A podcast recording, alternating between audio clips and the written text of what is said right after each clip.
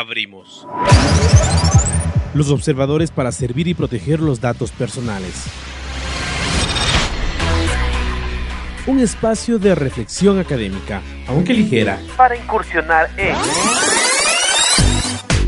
la inteligencia artificial, la biotecnología, el cibercrimen, la privacidad y la intimidad de los datos, las empresas fintech, la blockchain y los variados conceptos en los que se combinan la comunicación y la ciencia. La cuarta revolución industrial que nos está cambiando la vida. Una producción conjunta de las áreas de Derecho y Comunicación de la Universidad Andina Simón Bolívar. Presentada por el Observatorio de Cyberderechos y Tecnosociedad. Bienvenidos.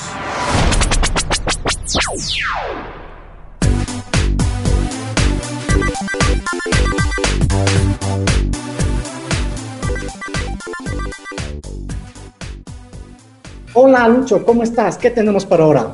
Buenos días Gonzalo. Bienvenidos amigos que nos siguen semana a semana en este su programa Los Observadores. Nosotros somos los observadores y estamos pendientes de qué sucede con las tecnologías emergentes. Y nuestra labor es repensar el derecho a partir de las ciencias sociales. Hoy tenemos un programa muy especial y un invitado muy especial donde tocaremos un tema bastante interesante. ¿sí? Yo quisiera que tú nos presentes al invitado de hoy, estimado Gonzalo. Bueno, ahora nuestro tema es Buda en las redes sociales, ¿no? Vamos a hablar de espíritu y cables espíritu y materia. Vamos a hablar de eh, cosmogonía y sensaciones y tecnología. Ese es nuestro tema. Y para eso tenemos a Martín Jacome. Martín, la pregunta de siempre, ¿qué haces aquí? ¿Quién eres? Cuente. Buenos días, buenos días Gonzalo, buenos días Luis, muchas gracias por la invitación. Y, y esa es una gran pregunta, el quién eres, porque esa es la gran pregunta eh, en toda tradición. Así que, comenzamos. así que no podría, no podría eh, dar todavía una, una, respuesta certera a eso, pero en todo caso, mi nombre es Martín Jacome. Yo soy eh, un iniciado en la Escuela Valores Divinos. Incluso soy parte de la coordinación de la sede de Quito, ya que esta es una escuela que está alrededor de varios países, me parece que son como 13 países en, todo el planeta. Y, bueno, llevo algunos años ya en, este sendero de, autoconocimiento para alcanzar la realización del ser. Así que esa sería mi, mi saludo para ustedes. Ya, eh, una pregunta, Martín. Mm, ¿Tú, eh, ¿Tú estás en alguna academia siguiendo un curso o algo un poco para nuestra audiencia? Claro, es, eh, la Escuela de Valores Divinos es una escuela de realización que es muy interesante. Uno puede ingresar y, e investigar acerca de la Escuela de Valores Divinos y, uno va a comprender de qué se trata, porque en algún momento a un ser que, que alcanza la realización, eh, Mataji Shaktiananda, mi gurú, ella, eh, ella recibe cierta información y a partir de eso se crea esta escuela. Y es una escuela de valores divinos porque los valores divinos trascienden los valores humanos, la, famosa pirámide de, Maslow. Eh, y, es comprender eso, que, que, el ser humano está acá justamente, o el potencial adénico, porque estamos, podemos eh, topar un poco el tema científico, el potencial adénico del, del ser humano es, muy vasto, eh, tiene gran alcance, pero básicamente mm, eh, nos hemos olvidado de, eso como humanidad y, eso es el, peligro y las consecuencias que estamos viviendo ¿no? en, todo ámbito. Ah, Martín, justamente vamos a hablar de esos peligros. Pero bien, comencemos eh, esta entrevista con la primera sección, interestelar extraños futuros que nos afectan, inteligencia artificial, biotecnología y otras novedades de ciencia y tecnología. Interestelar. Extraños futuros que nos afectan, inteligencia artificial, biotecnología y otras novedades de ciencia y tecnología. Y para este segmento, ahora les tengo esta, esta pequeña, este pequeño párrafo que espero me escuchen. Los humanos corren el peligro de perder su valor porque la inteligencia se está desconectando de la conciencia. En la actualidad estamos desarrollando nuevos tipos de inteligencia no consciente que pueden realizar tales tareas mucho mejor que los humanos, porque todas se basan en el reconocimiento de pautas y los algoritmos no conscientes podrían superar pronto a la conciencia humana en el reconocimiento de pautas o patrones, ¿verdad? Con esta contundente afirmación de, Harari, podemos iniciar nuestra conversación de, hoy. Y antes de hacerte la pregunta, quería yo eh, recuperar un poco esta, esta idea del, em, del, algoritmo, ¿no? Está ahora de moda una aplicación en redes sociales que tú ingresas las imágenes de personas que han fallecido y te recupera la imagen en 3D, regresa a ver, mueve los ojos, etcétera, ¿no? Eso ha sido fantástico para, por ejemplo, ver, el, ver a Mozart, estaba mirando yo el rostro de Mozart, de Bach, yo digo, qué genial, qué fantástico, pero a una amiga le, le, ocurrió que, que, un familiar suyo subió de un, la persona, ah, subió las imágenes de, de, su mamá, que penosamente había fallecido, y es, eh, es impactante eh, verla, ¿no? Eh, y es como que el algoritmo recupera el alma, ¿verdad? O sea, a ese, así nivel estamos. Con, esa, con esta aplicación en mente, te pregunto, Martín, ¿qué sentido tiene un espíritu o un alma o cualquier cosa similar a, cualquier cosa similar si un algoritmo puede decidir mejor que nosotros? Claro, y esa es una gran pregunta y yo, mientras te iba escuchando, yo, yo me preguntaría, es, ¿por qué eh, permitimos que, como tú hablabas, un, un algoritmo, porque un algoritmo es, eh, es algo que se lo, se, lo programa, y, y, tú, tú hablabas de la inconsciencia, y y el tema es justamente eso, el peligro no es eh, la, creación de un algoritmo. Para mí el peligro es que el ser humano no se preocupa en el desarrollo de su conciencia. Entonces, ese, el, el, gran peligro no, no es el avance de la tecnología, es el, hasta cierto punto el retroceso del ser humano en su avance de, de, de generar y de crear conciencia, de sanar. Eh, para, mí, para mí va un poco, un poco por ahí, porque la tecnología es una gran herramienta y uno, y uno ve que en los últimos años es increíble cómo, cómo ha avanzado la ciencia y la tecnología. Eh, pero, pero hay gente que ha utilizado la tecnología en bien y hay gente que ha utilizado la tecnología para mal. Entonces, en sí la tecnología es un gran instrumento, pero el problema está en desde dónde estamos utilizando nosotros una herramienta tecnológica para, el ser humano, bajo qué sentido.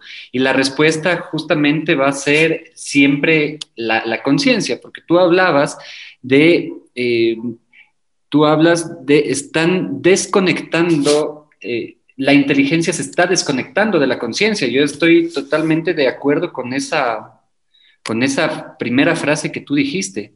Eh, uno,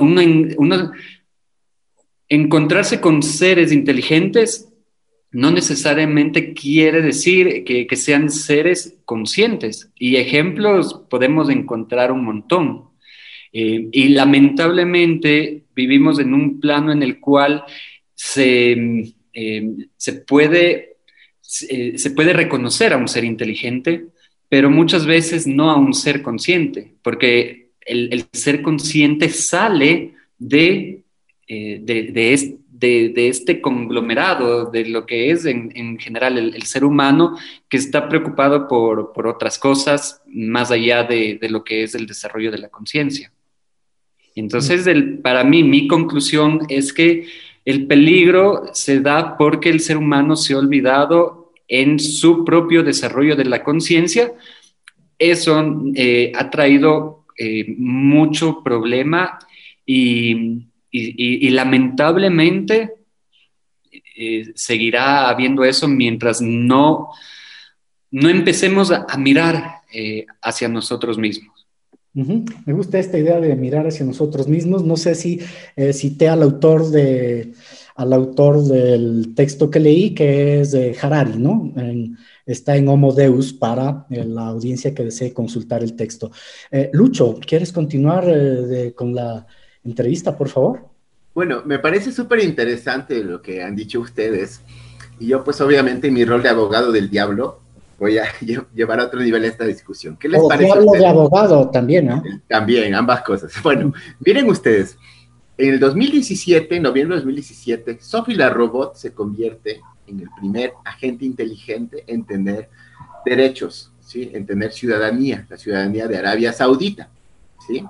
En una entrevista, Sophie la Robot Ah, le preguntan qué se siente ser inteligencia artificial y ella responde, ¿y cómo saben los humanos que no son un tipo de inteligencia artificial? Digo esto para ti, Martín, porque eh, me llama mucho la atención este asunto del autodescubrimiento. Y recuerdo películas, bueno, animes como Animatrix, por ejemplo, no sé si te acuerdas de Second Renaissance, el segundo renacimiento, donde también este proceso de autodescubrimiento que pueden tener los agentes inteligentes, como en este caso Sophie la robot, lo tenemos los humanos también. Entonces ahí viene el, asunto. Hablamos sobre algoritmos, pero no, no es el autodescubrimiento para ti como especialista en la materia, también lograr entender nuestros propios algoritmos como fuimos programados los humanos. Adelante, Martín. Claro, y yo me voy a permitir también eh, decir una, frase que en algún momento lo dijo Shakti Ma, Shaktiananda Ma, y, y ella dijo que aunque no lo creas, no lo sientas y no lo veas, te están dictando directrices que no son de ti. Es lo que conforma la realidad de esta existencia. Y, creo que va mucho por allá, porque uno, se, eh, uno podría corroborar lo que, lo que acabas tú de, decir. O sea, ¿realmente esta es, esta es la realidad? O, y, y, uno iría más allá, ¿qué es la realidad? Y entonces uno eh, escuchando eso, dice, ok, entonces, ¿quién nos está, quién nos está eh, diciendo qué hacer? Y, yo reflexionaba hace, hace un rato, antes de esta reunión, me ponía a pensar, claro, eh, los, cuando uno ve una publicidad, estamos recibiendo información y, nos, y, ustedes saben, todos sabemos que, que, que el ser humano por todo lado está recibiendo mucha información dentro del inconsciente especialmente.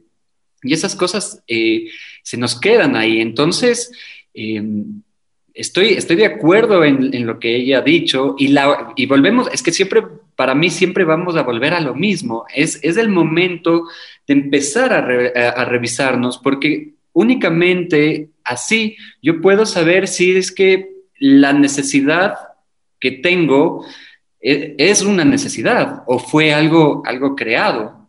¿Y cómo lo sabemos, Martín? O sea, ¿cómo distinguimos eso externo de eso interno?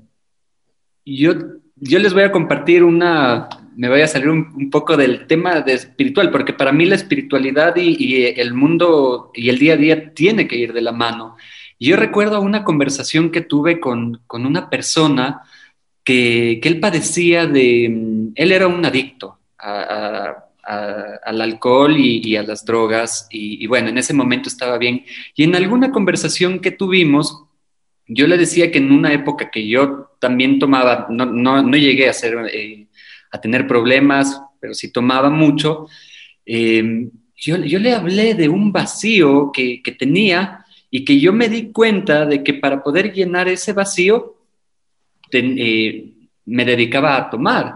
Y conforme yo he ido eh, eh, regresando a ver hacia mí, yo me di cuenta que, ese vacío era, era mucha inseguridad, especialmente inseguridad. Entonces, el momento en el cual yo detecto ese programa raíz, yo puedo llenarlo con, con lo que realmente es. Pero, pero, lo que pasa hoy en día es justamente eso, que llenamos esos, esos huecos con lo que nos venden, porque nos venden felicidad y tanta cosa, se, nos, inserta en, alguna parte nuestra y, al final del día estamos viviendo en base a ciertos algoritmos inconscientes que nos están enviando información. Entonces, si nosotros ya es muy complejo todo esto, sumamos lo que ustedes están proponiendo de cómo, cómo la ciencia y la tecnología eh, eh, sigue avanzando de una forma eh, inconsciente para el ser humano, el peligro es mucho más grande, ¿no? Mm, me quedo pensando, y una de las discusiones fuertes es qué pasa si el algoritmo reconoce mejor que tú esas necesidades, si te mide, te observa y te ve, eh, Martín, estás tomando demasiado, ya no has hecho tu yoga, ¿sí? ya, no te, ya no te pegaste las hostias de la, de la, de la semana, entonces vos estás en crisis, eh, en crisis, Wambra, así que este es tu programa de esta semana, vamos a, a tomar a agüita de jacarandá, si eh, hacer eh, yoga cinco minutos y, o sea, ahí de nuevo vuelvo a la misma pregunta, así como tú hablas de la conciencia, vuelvo a la misma pregunta, ¿para qué le necesito yo al espíritu si le tengo al algoritmo?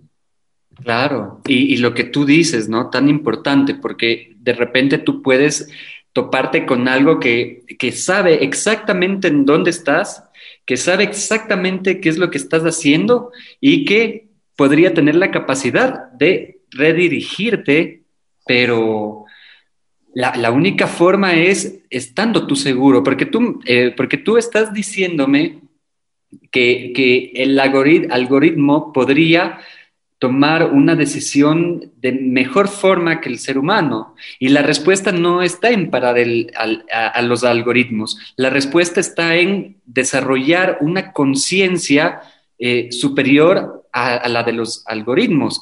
Y, uno, se pone a ver, el, el Gonzalo de hace siete años, de hace diez años, de hace veinte años, es otro al Gonzalo del día de hoy, porque conforme va pasando el tiempo, vivimos en un, en, un planeta, en una dimensión tiempo y espacio, que hace que conforme va pasando el tiempo, uno va, ha caminado y eso le da cierto tipo de conciencia. Entonces, el, tema es aprender a utilizar de la mejor forma el tiempo en este espacio para desarrollar una conciencia que permita estar, em, estar siempre en base a, poder tomar una decisión sin permitir que algoritmos o algo externo nos, nos esté influenciando. Ese, ese es el reto, ¿no? Eh, Lucho, eh, te reías, y me da curiosidad, algo estás pensando. Finalice este segmento, por favor. No, yo siempre me río, eso es normal, sobre todo con amigos, con gente tan de éxito como ustedes. Miren, eh, sí, yo para finalizar solo pondría esto, mm, es muy interesante porque eh, les doy el dato que ya hace un par de años existe la primera iglesia de la inteligencia artificial, el, funda, el director, no sé si todavía sea, eh, se apellida Lewandowski, pero como el futbolista, pero no es el futbolista, ¿sí? Y justamente es una iglesia que tal vez suena muy a snob, como la iglesia de Maradona o ese tipo de iglesias, ¿no es cierto? Pero que justamente consiste en el control absoluto del humano a partir de la inteligencia artificial, donde se funden ambas cosas. Entonces, lo más interesante para culminar es que pensemos en que los avances de la neurociencia, la biotecnología de hoy también está en esta, yo diría, carrera científica para que el humano incorpore elementos tecnológicos en su cuerpo, ¿sí? De tal manera que tenga todo el poder del Big Data, todo el poder de la inteligencia artificial conectado a un chip en su cerebro. Y esto sí va a representar enormes cambios al futuro, definitivamente. Y en el aspecto jurídico todavía ni siquiera nos madrugamos qué nos viene. ¿sí? Eso diría para cerrar. Muchas gracias. Continuemos. Listo, eh, Martín, entonces vamos a entrar al siguiente segmento, pero ya nos queda pendiente esta idea de, eh, me, quedan aquí varias dudas, ¿no? Primero, ¿qué es esto de la conciencia? ¿Qué es esto del espíritu? Y algo que está por ahí flotando, que es el tema de que son valores divinos. eso me queda por ahí, pero ya hablamos para el siguiente segmento. Bien, entremos a la siguiente sección de nuestro programa, tienes derecho a permanecer callado. Tienes derecho a permanecer callado. Ahora, informamos para prepararnos frente al cibercrimen y proteger nuestros cyberderechos. Ahora información para prepararnos frente al cibercrimen y proteger nuestros derechos, nuestros ciberderechos. Y para eso nuestro querido Lucho nos va a dar ahora el dato de la semana. Cuéntenos. Bueno, en este tema, cuando hablamos de inteligencia artificial, tenemos que tener en cuenta que nos referimos a metodologías mediante las cuales nosotros educamos a los sistemas de información. Entonces, el insumo realmente de estas metodologías como el machine learning, o aprendizaje automático, o deep learning o aprendizaje profundo, son los datos. La seguridad consiste en, no, en mantener esa integridad de datos, por cuanto modelos, por ejemplo, supervisados eh, de Machine Learning son aquellos que pueden darnos una pauta acerca de la precisión, de qué tan bien educado está el sistema y sobre todo hacer predicciones. Entonces, si se contaminan estos datos, las predicciones van a ser erróneas, trayendo enormes consecuencias. Imagínense en el ámbito financiero, ¿sí? Si tenemos robots que toman decisiones financieras, como ya los hay en algunas plataformas, o incluso si incorporamos de alguna manera un, dispositivo en nuestro cuerpo, justo lo que estaba diciendo, podría incluso influir en las decisiones que tomamos. Y ahí pues complemento esto dejándole a Martín la pauta. ¿Qué opinas de este asunto de incorporar elementos, por ejemplo, conectar un chip a nuestro cerebro? ¿Cómo va a ser nuestra espiritualidad el rato que hagamos eso? Bueno, esa es una, pregunta que, así como tú, tú decías, en la parte de derecho es muy difícil saber qué es lo que irá a pasar. Eh, igual, igual yo no, me atrevería a poder eh, decir algo respecto a, la instalación de un chip y, ver eh, cuáles son las implicaciones que eso, que eso traería, ¿no? Em, uno, yo, yo me pregunto, o sea, eh, uno ve estas cosas y dice, ok, ¿cuál es el fin de, esto? Porque uno, uno, siempre va a decir, eh, esto nos va a permitir siempre mejorar algo, pero yo me, yo, me voy un poco hacia, hacia atrás, algunos miles de años hacia atrás, em, existen libros libros escritos, los más antiguos, que son los, los Vedas, en este caso, en los cuales uno, uno tiene conocimiento eh, que, yo me, eh, podría decirlo sin ninguna, sin ninguna duda, que es más avanzado de lo que hoy día tenemos. Yo la otra vez veía como una, una persona eh, un médico eh, analizaba cómo hace miles de años tenían escrito cómo realizaban, no sé, operaciones de, corazón abierto o, abriéndoles el, cerebro y el nivel de precisión y, realmente la, gente, esta, esta persona que, había, que estaba revisando, estaba muy impresionado. Eh, y el tema justamente es de eso, es comprender que el ser humano tiene esa capacidad que yo les nombro y, hay seres que nos han demostrado eso. Lamentablemente tú hablabas de, una iglesia, no, no, conozco de esa iglesia, pero em, yo, yo creo que hay que aprender a separar la religión de la espiritualidad.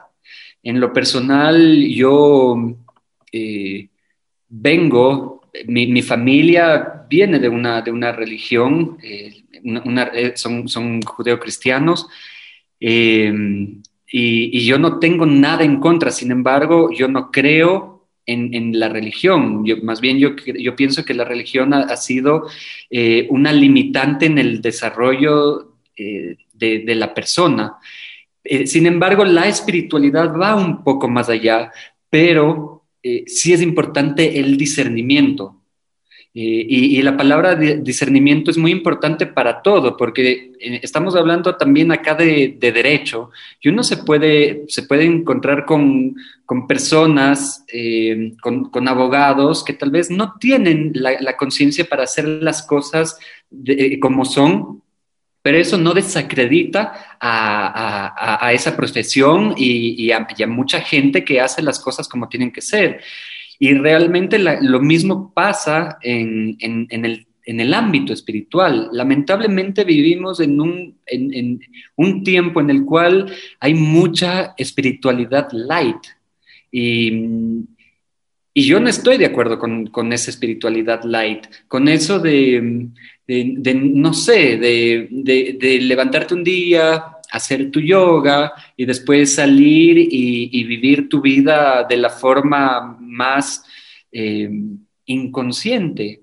O sea, yo, yo, creo que lo que hace falta es justamente, como, como, les indicaba a ustedes, es empezar a ver a nosotros y empezar a, cada día sanar, eh, ser, ser, mejor por uno mismo. Básicamente la respuesta es por uno mismo, no por nada más. Entonces esto trasciende ya en una creencia incluso. Sea, si yo, yo, si yo me inicié acá en esta escuela, yo agradezco eso, pero, pero yo respeto y, el Chalo, Gonzalo, lo sabe. Con él hemos tenido unas, unas conversaciones muy lindas, muy respetuosas, en las cuales la mitad de las cosas que le digo, eh, el Chalo piensa otra cosa y terminamos riéndonos y compartiendo y viendo también muchas similitudes y sabiendo que, que, los dos queremos ser cada día mejores personas y eso, y eso es lo importante. No quería interrumpirte. Eh, Martín, o sea, tomando en cuenta lo que dices y lo que dice Lucho, se me, se me vienen aquí par de ideas, creo que fuertes, ¿no? La primera, la, esta pregunta tiene dos partes. La primera, ¿qué es esto del, del espíritu? ¿No? Y dependiendo de tu respuesta, tengo la segunda pregunta, pero ya, ya está armadita. Y es, ¿qué pasaría em, si a tu gurú, por ejemplo, le dan la oportunidad de insertarle un chip que reconozca todo su, su algoritmo, ¿verdad? Su, su, algoritmo, le insertamos a todos, incluyéndote a ti, a todos sus, um, a todos sus, estudiantes, por decirlo así, no sé cuál es el nombre, ¿verdad? Para que puedan compartir e, e, esas ideas, ¿no? Esa, mente interior. ¿No sería eso mejorar la espiritualidad? Hoy sí, ya la acabamos. ¿verdad? Decir, eh, me parece que a veces es peligroso los dos extremos, ¿no? Tú, como tú dijiste, siempre hemos discutido esto, los dos extremos, ¿no? O sea, negar la espiritualidad tanto como negar el, el, el peso de la, del algoritmo, ¿no es cierto? El, el, no tener criterios para eso nos puede destruir antes que construir. Sí, totalmente. Em, a mí, no sé. Comenzamos con lo del espíritu, cuéntanos, ¿qué es esto? Y después vamos a lo de a tu gurú. Claro, bueno, bueno, hablar del, espíritu sería muy, muy complejo, sería, sería un tema eh, para, ir profundizando mucho, pero, o sea, tu pregunta acerca del espíritu y del insertar un chip a, un ser eh, y, poder replicar eso en, en otras personas, yo creo que se, perdería la esencia del espíritu, justamente. ¿Sí? Porque, porque cada persona es un individuo y cada individuo tiene, tiene su libre albedrío.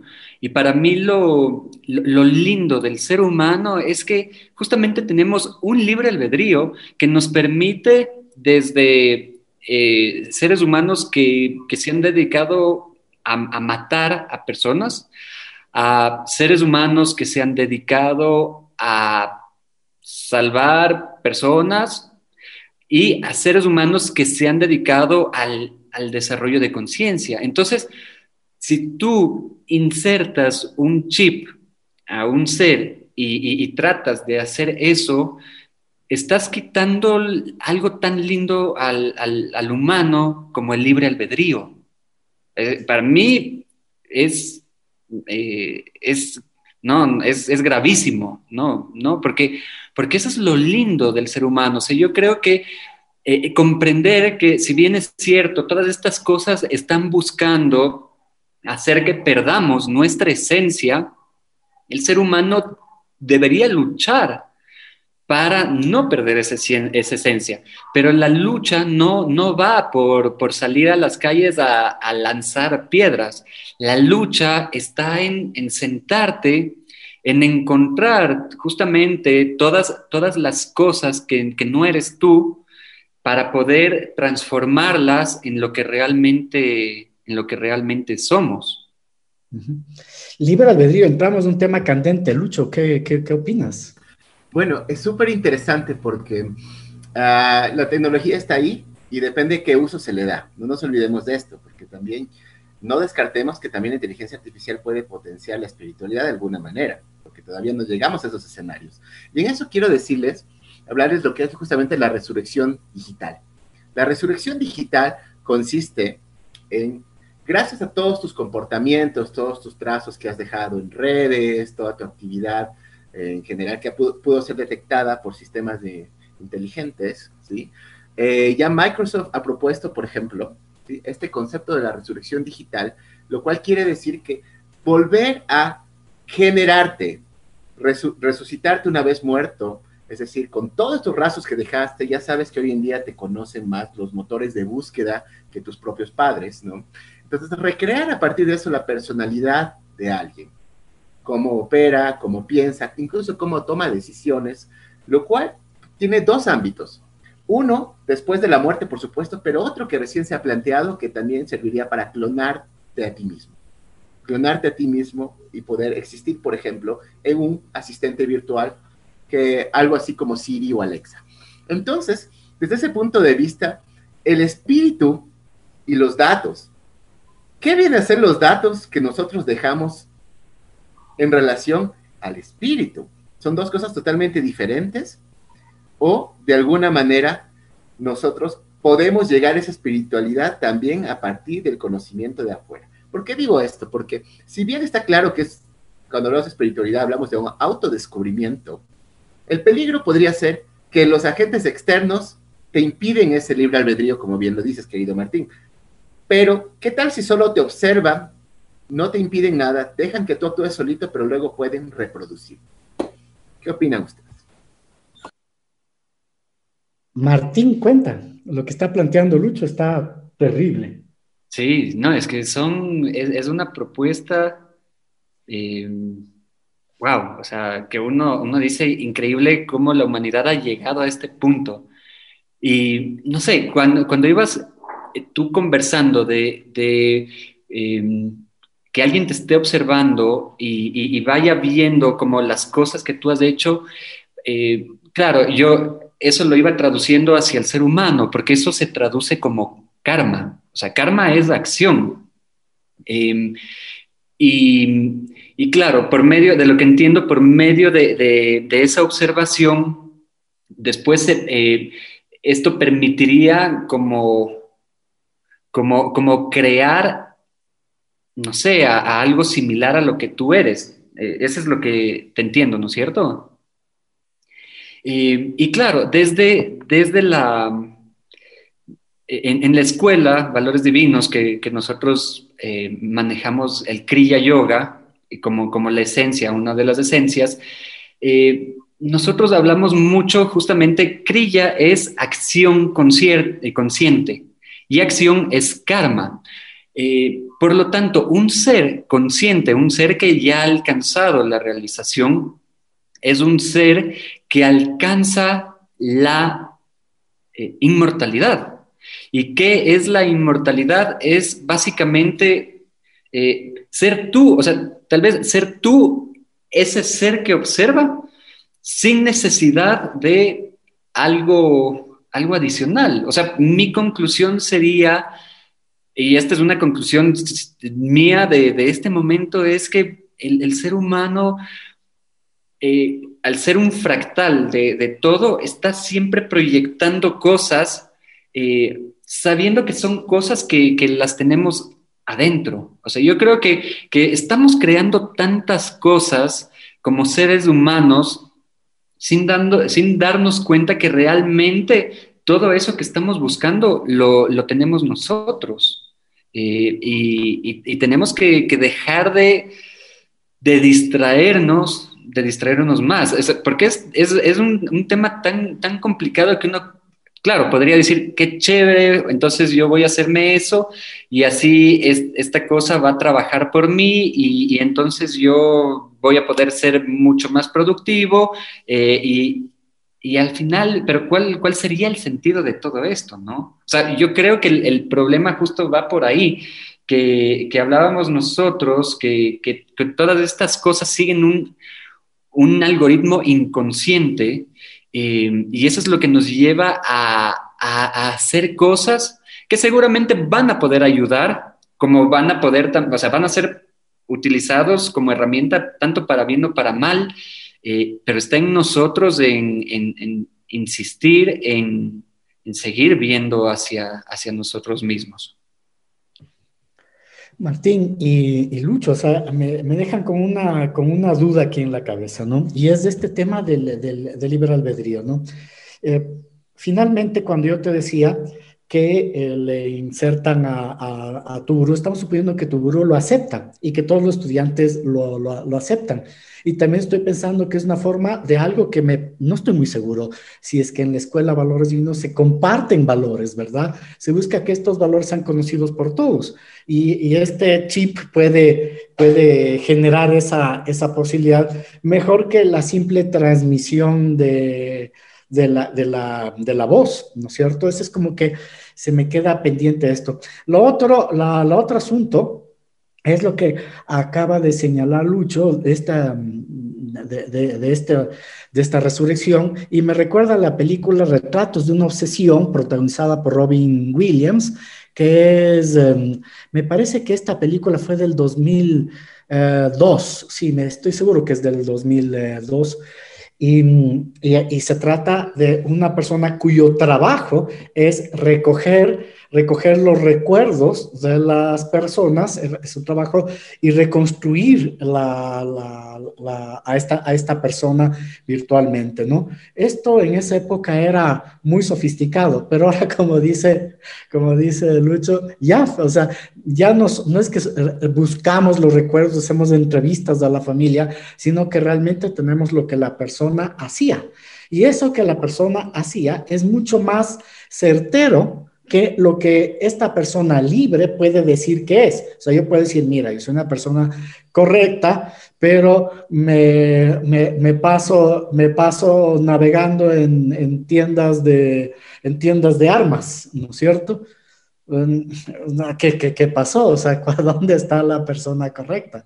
¿verdad? Entonces, este libre albedrío con relación al espíritu, ¿cómo, ¿cómo, llegamos a reconocerlo? Esa es la pregunta. Claro. En la, escuela eh, se habla del, libre albedrío como, eh, por ejemplo, tengo, tengo este de aquí y nosotros tenemos que, digamos, esto es amor y esto es temor. Eh, y el ser humano está en el día a día tomando decisiones, realizando acciones que van desde aquí hasta acá. Seguramente ciertas cosas con, mayor eh, amor y otras cosas con mayor temor, pero si es que yo estoy actuando aquí, si yo tengo un 70% de temor, yo tengo un 30% de amor. Eh, es, así de fácil. En, la escuela lo que nosotros buscamos es justamente trabajar todos nuestros nuestras patrones, eh, para poder transformarlos. O sea, más que un acto, va en, liberarnos de, todas las cosas que nos están reprimiendo. Entonces es buscar, si yo estoy actuando en este momento en base, un 70% en base al miedo, ir cada vez más hacia acá. Porque a veces uno cree que, el libre albedrío va en una acción, pero no necesariamente es así. Hay gente que, puede realizar una, una acción muy altruista en base a, una, pena, en base a un miedo eh, y, viceversa, ¿no es cierto? Entonces, eh, el, libre albedrío justamente eh, es eso, es nosotros en el día a día estamos realizando estas acciones y el fin del ser humano es justamente ir sanando para que cada vez ese porcentaje de amor se vaya incrementando hasta llegar al 100%, hasta, hasta ser, hasta generar fotones de luz, porque, porque mm, al día de hoy se, está viendo que el ser humano es, eh, está aquí para generar fotones de luz, que, es lo que, lo que hace el, sol también. Entonces, no sé si es que les queda claro esta, esta visión de, sobre el libre albedrío. Eh, eh, no solo creo que nos quedó claro, Lucho, sino que me encantó una respuesta muy, muy humanizante, ¿no es cierto? Quizá eso sea justamente lo que no puede hacer el algoritmo, ¿no? O sea, habría que discutirlo. Hasta eso se puede discutir, porque pronto el algoritmo alcanza a medir eso. O sea, estamos en la frontera de lo desconocido, en la dimensión desconocida. Bien, vamos a detenernos de aquí un momento para ir al siguiente segmento, al último segmento del programa que se llama Tecnomúsica y Tecnocine. Un momento para escuchar y ver la tecnociencia en el cine. Tecnomúsica y Tecnocine. Un momento para escuchar la tecnociencia que vemos en el cine. Para ahora les tengo em, el filme Ex Máquina del director Alex Garland. No sé si es que lo han escuchado. Es, um, es una película maravillosa, muy minimalista, en la que Nathan, el propietario de Blue, Blue Book, que es básicamente una especie de Google en la, en la película, utiliza toda esta información que está señalando, eh, que está señalando Lucho, no para resucitar una persona, sino para construir un androide. Y le invita a uno de sus más uh, sofisticados y más uh, avanzados de sus estudiantes. Seguramente yo te invitaría a ti, eh, Martín, a que hagas la, eh, que se llama Caleb en, el, en la película. Eh, además tiene todos nombres bíblicos, ¿no? Porque el androide es Ava, ¿no?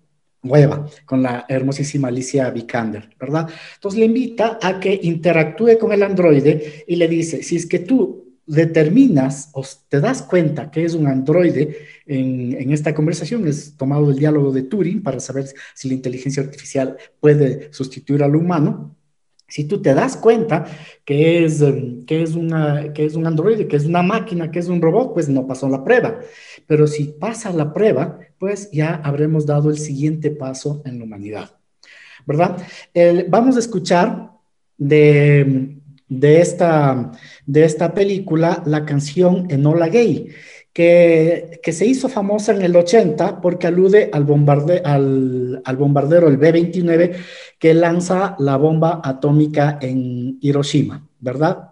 A ver, escuchemos un fragmento, ya se los pongo.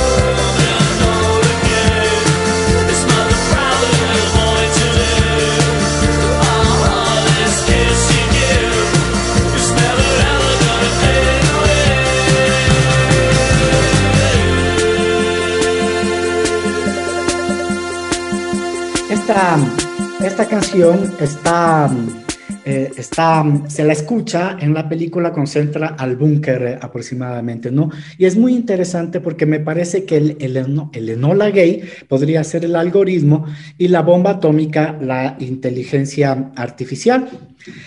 Con este, con este pie de, podemos entrar a la tercera parte de la entrevista. Y aquí Aquí sí ya te tengo la, pregunta final con la que yo quería cerrar esta discusión y con el aporte que viene posteriormente de Lucho, y es, eh, en el futuro van a existir superhumanos, ¿no? Que penosamente serán aquellos que tengan recursos para mejorar sus capacidades cognitivas con implantes biotecnológicos, eh, mejorarán su genética e incluso la creatividad. Y ahora que estamos conversando contigo, parece que hasta la espiritualidad. En este contexto, vuelvo a la pregunta, Martín. ¿Los valores divinos en seres humanos eh, no se volverían en la práctica a través del algoritmo divinos?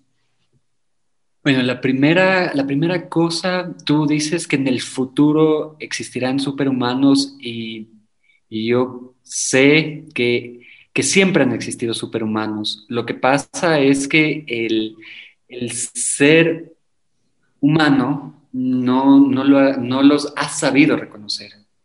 Eh, hay, seres, hay seres humanos que, no requieren de, todo esto que está formulando la, tecnología, eh, porque ya han alcanzado lo que, lo que realmente es, lo, lo no palpable.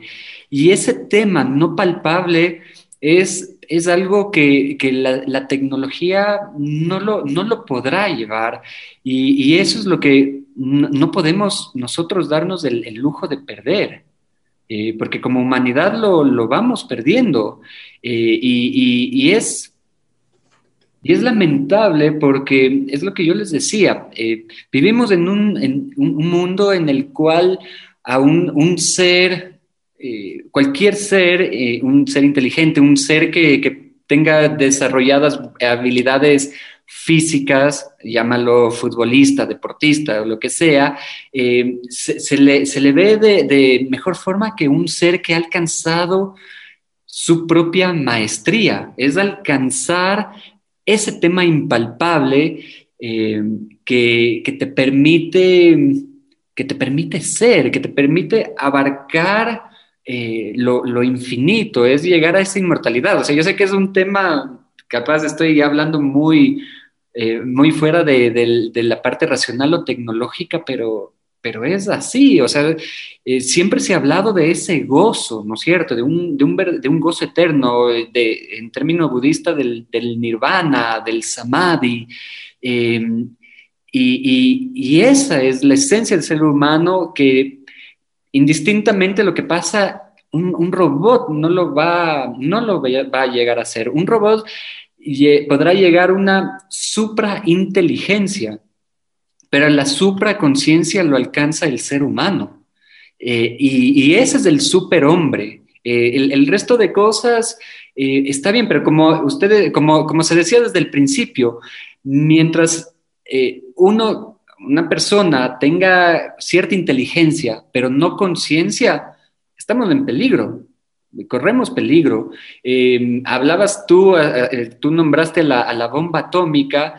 Em, la, persona que, hizo la bomba atómica era una persona que, leía, que leía mucho y utilizó mucho de libros antiguos, me, refiero a los, a los libros védicos, para, para, poder hacer algo, porque al final la, energía atómica es, es, algo que, que, puede, y, hay mucha gente que lo utiliza para bien, pero también hubo gente que lo utilizó para mal, porque utilizó su inteligencia sin conciencia.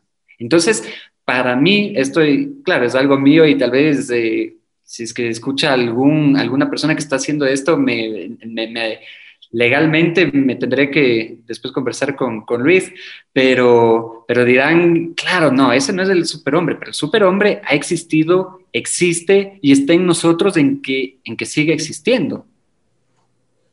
Lucho, ¿qué te parece? O sea, una respuesta que me parece muy sólida.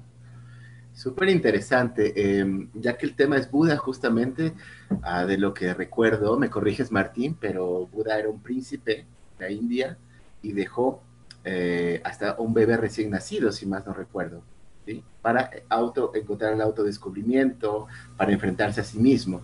Em, yo solamente diría que creo que el autodescubrimiento en ese sentido, no quito para mí, honestamente, ya que me ponen en este plano de opinar, eh, creo que el, universo es tecnología y los humanos son tecnología, pero a otro nivel.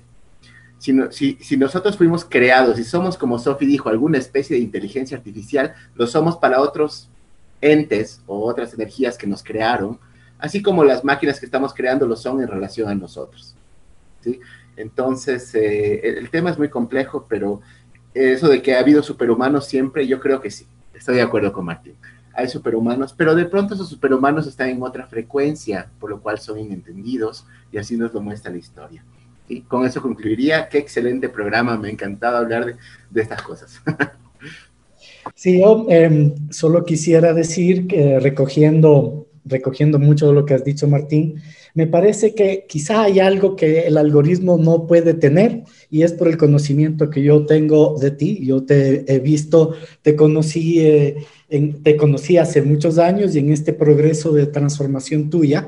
Y algo que es, envidio terriblemente, te envidio terriblemente, es la paz con la que siempre vives, ¿verdad? No, no estoy muy seguro que un algoritmo pueda, pueda hacer eso, ¿verdad? Tener paz.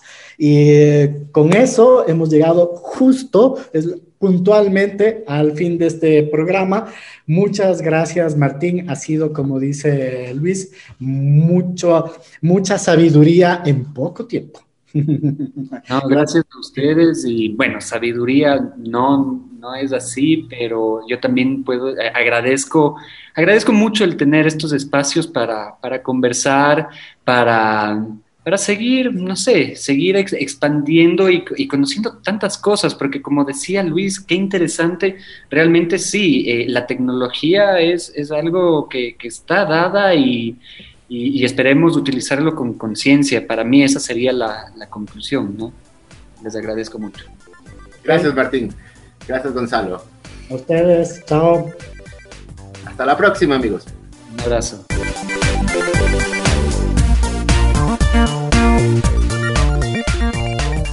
Cerramos. Cyberderechos y Tecnosociedad.